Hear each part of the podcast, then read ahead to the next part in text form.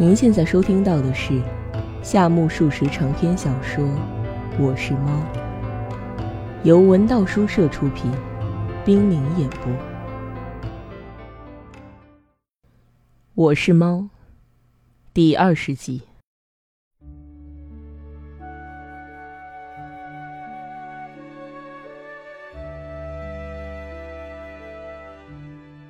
如此入数，纵然是猫也受不住的。听说英国有个叫什么西德尼的，他叫苦说恨不能剥了皮、挖了肉，只剩骨头透透凉。其实即使不只剩骨头也行，总觉得哪怕把咱家这身浅灰色带花纹的皮毛拆洗一下，或是暂且送进当铺也好嘛。在人类眼里，也许以为我们猫一年到头总是一副脸色，春夏秋冬同是一张皮，过着最简陋、最平静。最不需金钱的生活，不过纵然是猫，也大体知冷知热，倒不是不想偶尔去洗洗澡，可是怎奈这身皮毛一旦用水来洗，想晒干可就不容易，这才忍受着一身的汗腥味儿。长这么大，还没进过澡堂子的门儿，有时不是不想扇扇扇子，可是握不住扇把，有什么办法？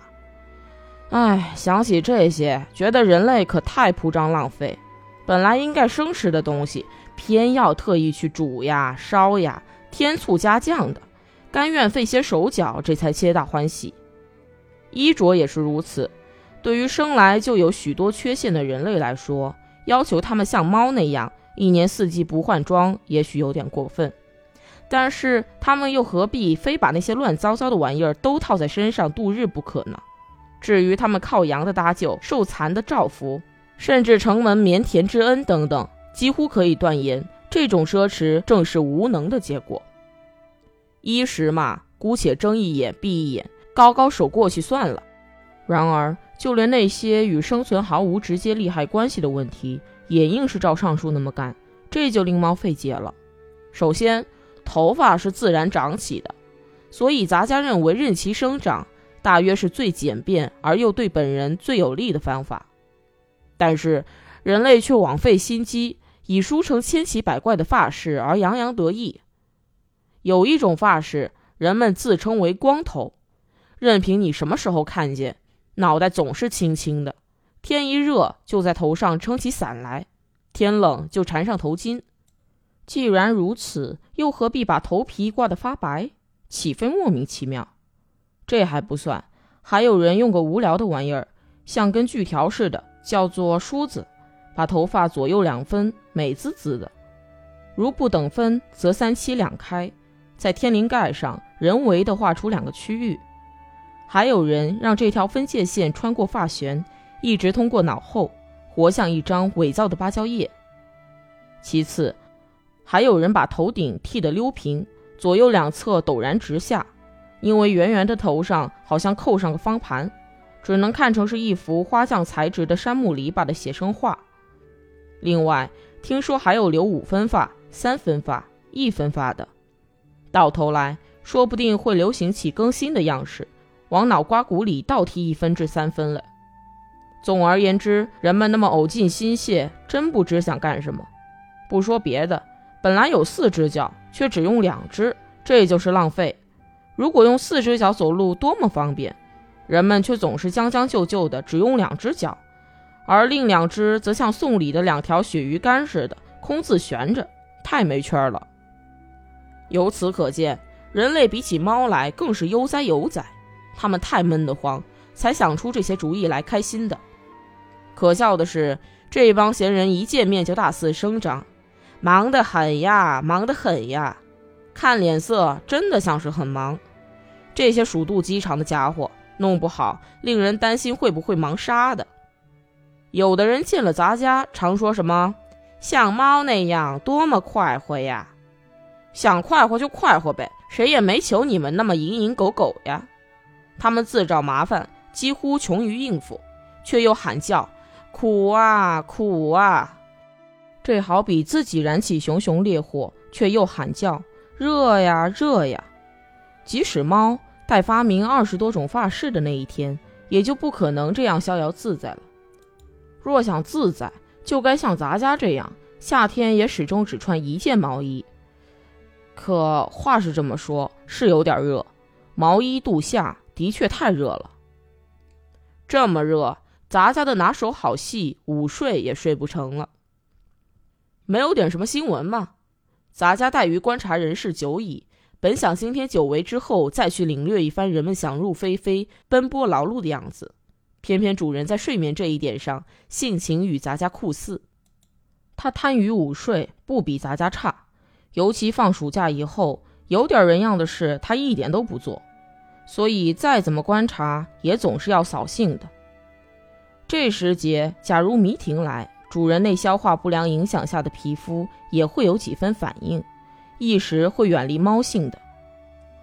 正盼着迷婷先生现在来有多好，不知何人在澡堂里哗哗浇水，不仅浇水的声音，还不时的传来高声的插话：“哦，很好，太舒服了，再来一勺。”等等，声音响彻全宅。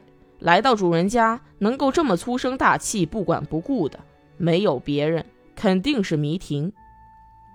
他终于来临了，今日这个半天又好混了。正想着，迷婷先生已经擦完了汗，伸进了袖，照例大摇大摆地走进客厅。嫂夫人，苦沙弥兄干什么呢？他边大声呼喊，边把帽子扔到床席上。女主人在隔壁，伏在针线盒旁睡得正香。忽听哗啦啦一阵吵嚷，几乎震破耳骨。他大吃一惊，硬是睁开了惺忪的睡眼，来到客室，一瞧，原来是迷婷穿着萨摩产的上等麻布衫，占据着上座，不停地摇着小扇。哦，您来了。女主人说着，觉得有点尴尬，就说：“我一点都不知道呢。”他并不擦流到鼻尖上的汗珠，便寒暄起来：“没什么，我刚来一会儿，是才在澡堂里求女仆给浇点冷水，好歹算保住命喽。天太热了，这两天纹丝不动还冒汗呢，是太热了。可你好吗？”女主人依然不擦鼻尖上的汗。“哦，谢谢，热个一星半点儿，身子倒不会出什么毛病。”不过热到这种程度可是例外，总是四肢无力呀。我一向没睡过午觉，可这么热，睡了吧？好啊，若是白天晚上都能睡，那可再好不过了。迷婷照例信口开河，可他又觉得不够劲儿，便说：“像我这号人就不困，体质决定嘛。我每次来都看见苦沙弥兄酣睡，真叫人羡慕呀。”当然，这么热，胃病患者是熬不住的。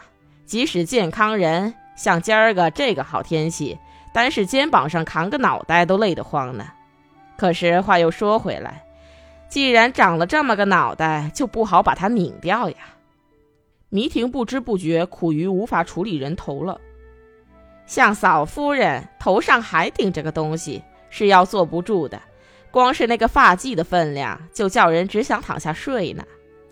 女主人以为迷婷之所以知道她一直在贪睡，就因为发髻给露了马脚，便说：“嘿嘿，嘴太刻薄。”一边摆弄她的发髻。迷婷可不在乎这些。嫂夫人，我昨天在房顶上进行过煎鸡蛋的试验了，说的够离奇的。怎样煎？我看房瓦被阳光烤得很烫，觉得白白浪费掉，太可惜。就把牛油溶解，又打了鸡蛋。我的妈呀！不过太阳光并不那么理想，连个半熟都煎不成。我从房顶下来，正在看报，有客人来，就把房瓦煎鸡蛋的事儿给忘了。今天早晨忽然想起，心想煎的差不多了吧？上房一看，怎么样？哪里半熟，全都流了。哎呀呀！女主人皱起眉头，感慨不已。不过三伏天那么凉爽，从现在起又这么热，岂不怪哉？可不是嘛！前些天光穿单衣还觉得冷呢，从前天起突然就热起来了。正是螃蟹横行的时候嘛，今年的天气简直是开倒车，说不定是在预言倒行逆施，其无止境乎？你说什么？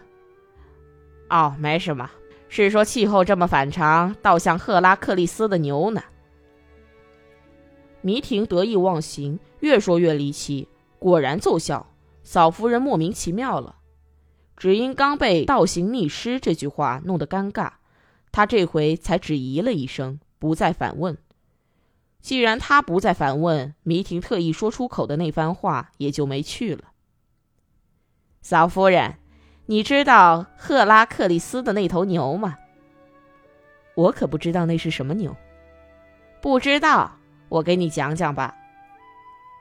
嫂夫人爱难拒绝，便嗯了一声。从前有个叫赫拉克利斯的，他牵了一头牛。莫非赫拉利克斯是个牛倌？他可不是牛倌，也不是个不懂事的丈夫。那时候希腊连一家牛肉铺也还没有嘞。哟，是希腊的故事，何不直说了吗？女主人只知道有希腊这么个国家。我不是告诉你赫拉克利斯了吗？赫拉克利斯就是希腊的意思吗？哪里，赫拉克利斯是希腊的一位英雄。难怪我不知道。那么他怎么样了？他呀，像嫂夫人一样困得不行，呼呼大睡。哟，不爱听。他正在酣睡，巴尔干的儿子来了。巴尔干是什么？巴尔干是个铁匠呀。他儿子偷走了那头牛，因为这小子是扯着牛尾巴往后拖的。赫拉克利斯睡醒之后，到处寻找，我的牛啊，我的牛啊，就是找不到，也不可能找到的。他即使顺着牛蹄印往前找，可是小偷不是牵着牛往前走，而是拉着牛倒退的呀。铁匠的儿子太精明了。迷婷已经忘了天热，又说。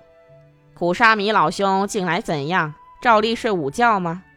午睡出现在汉诗里，还蛮风流的嘞。不过像苦沙弥兄那么天天按部就班的睡，可就有点俗气了。每天无所事事，有时像个死人似的。嫂夫人，麻烦你叫醒他不好吗？这一催促，女主人也表示同感，便说：“是啊，这样的确不像话。不说别的。”只怕会把身体搞坏呢。他刚刚吃过饭。女主人刚要走，迷婷说：“嫂夫人，提起吃饭嘛，我还不曾用膳嘞。”迷婷的脸不红不白的，不问自答：“哎呀呀，正是吃午饭的时候嘛，我怎么忘得死死的？那么没什么好摇，将就吃点茶水泡饭吧。不，若是茶水泡饭，就别吃了。”可是，反正没有你可口的东西啊。女主人话里带刺儿，迷婷恍然大悟。不，茶水泡饭也罢，开水泡饭也罢，全免。刚才路上，我顺便在饭馆叫了些饭菜，就在这儿享用了吧。这话说的，外行人真是干不来。女主人只啊了一声，这一声啊，将惊讶。不快和因免却麻烦而谢天谢地等含义都统而兼之了。然而，由于过分吵闹，主人的睡意似乎一扫而光。不知什么功夫，他踉踉跄跄地走出书房。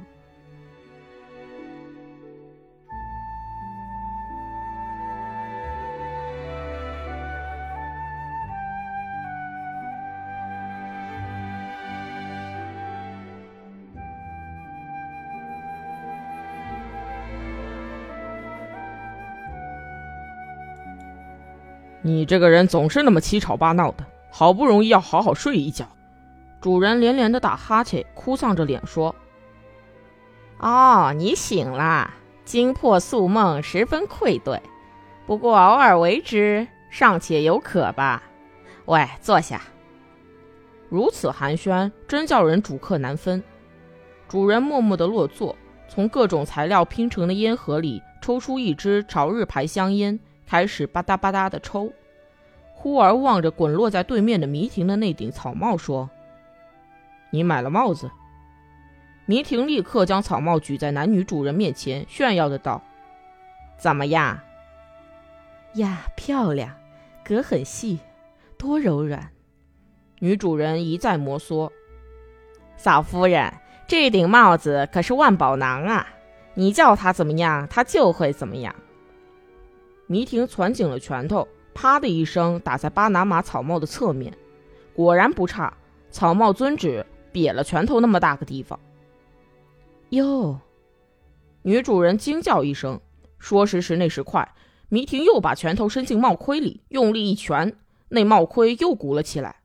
接着，他又双手捏住两边的帽檐，用力压扁它，压扁了的草帽活像用擀面杖压过的荞面饼似的溜平，再把它像卷席子似的从一端一圈又一圈的卷了起来。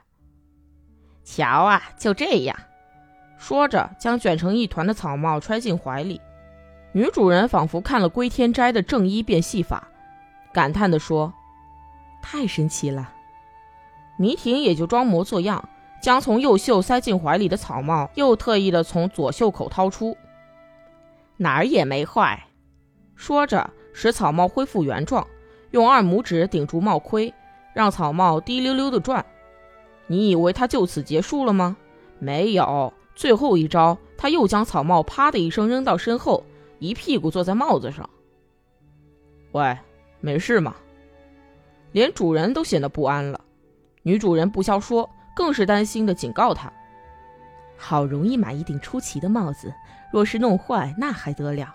我看你还是见好就收吧。”欣喜若狂的是草帽的主人。要知道，就因为不会弄坏，他才出奇呢。说着。他把做的七扭八歪的草帽从屁股下拽出，也不整理一下就戴在头上，真出奇！那草帽竟立刻恢复了原状。真是个结实的帽子，怎么回事？女主人越来越佩服。啊，没什么，本来就是这么一种帽子嘛。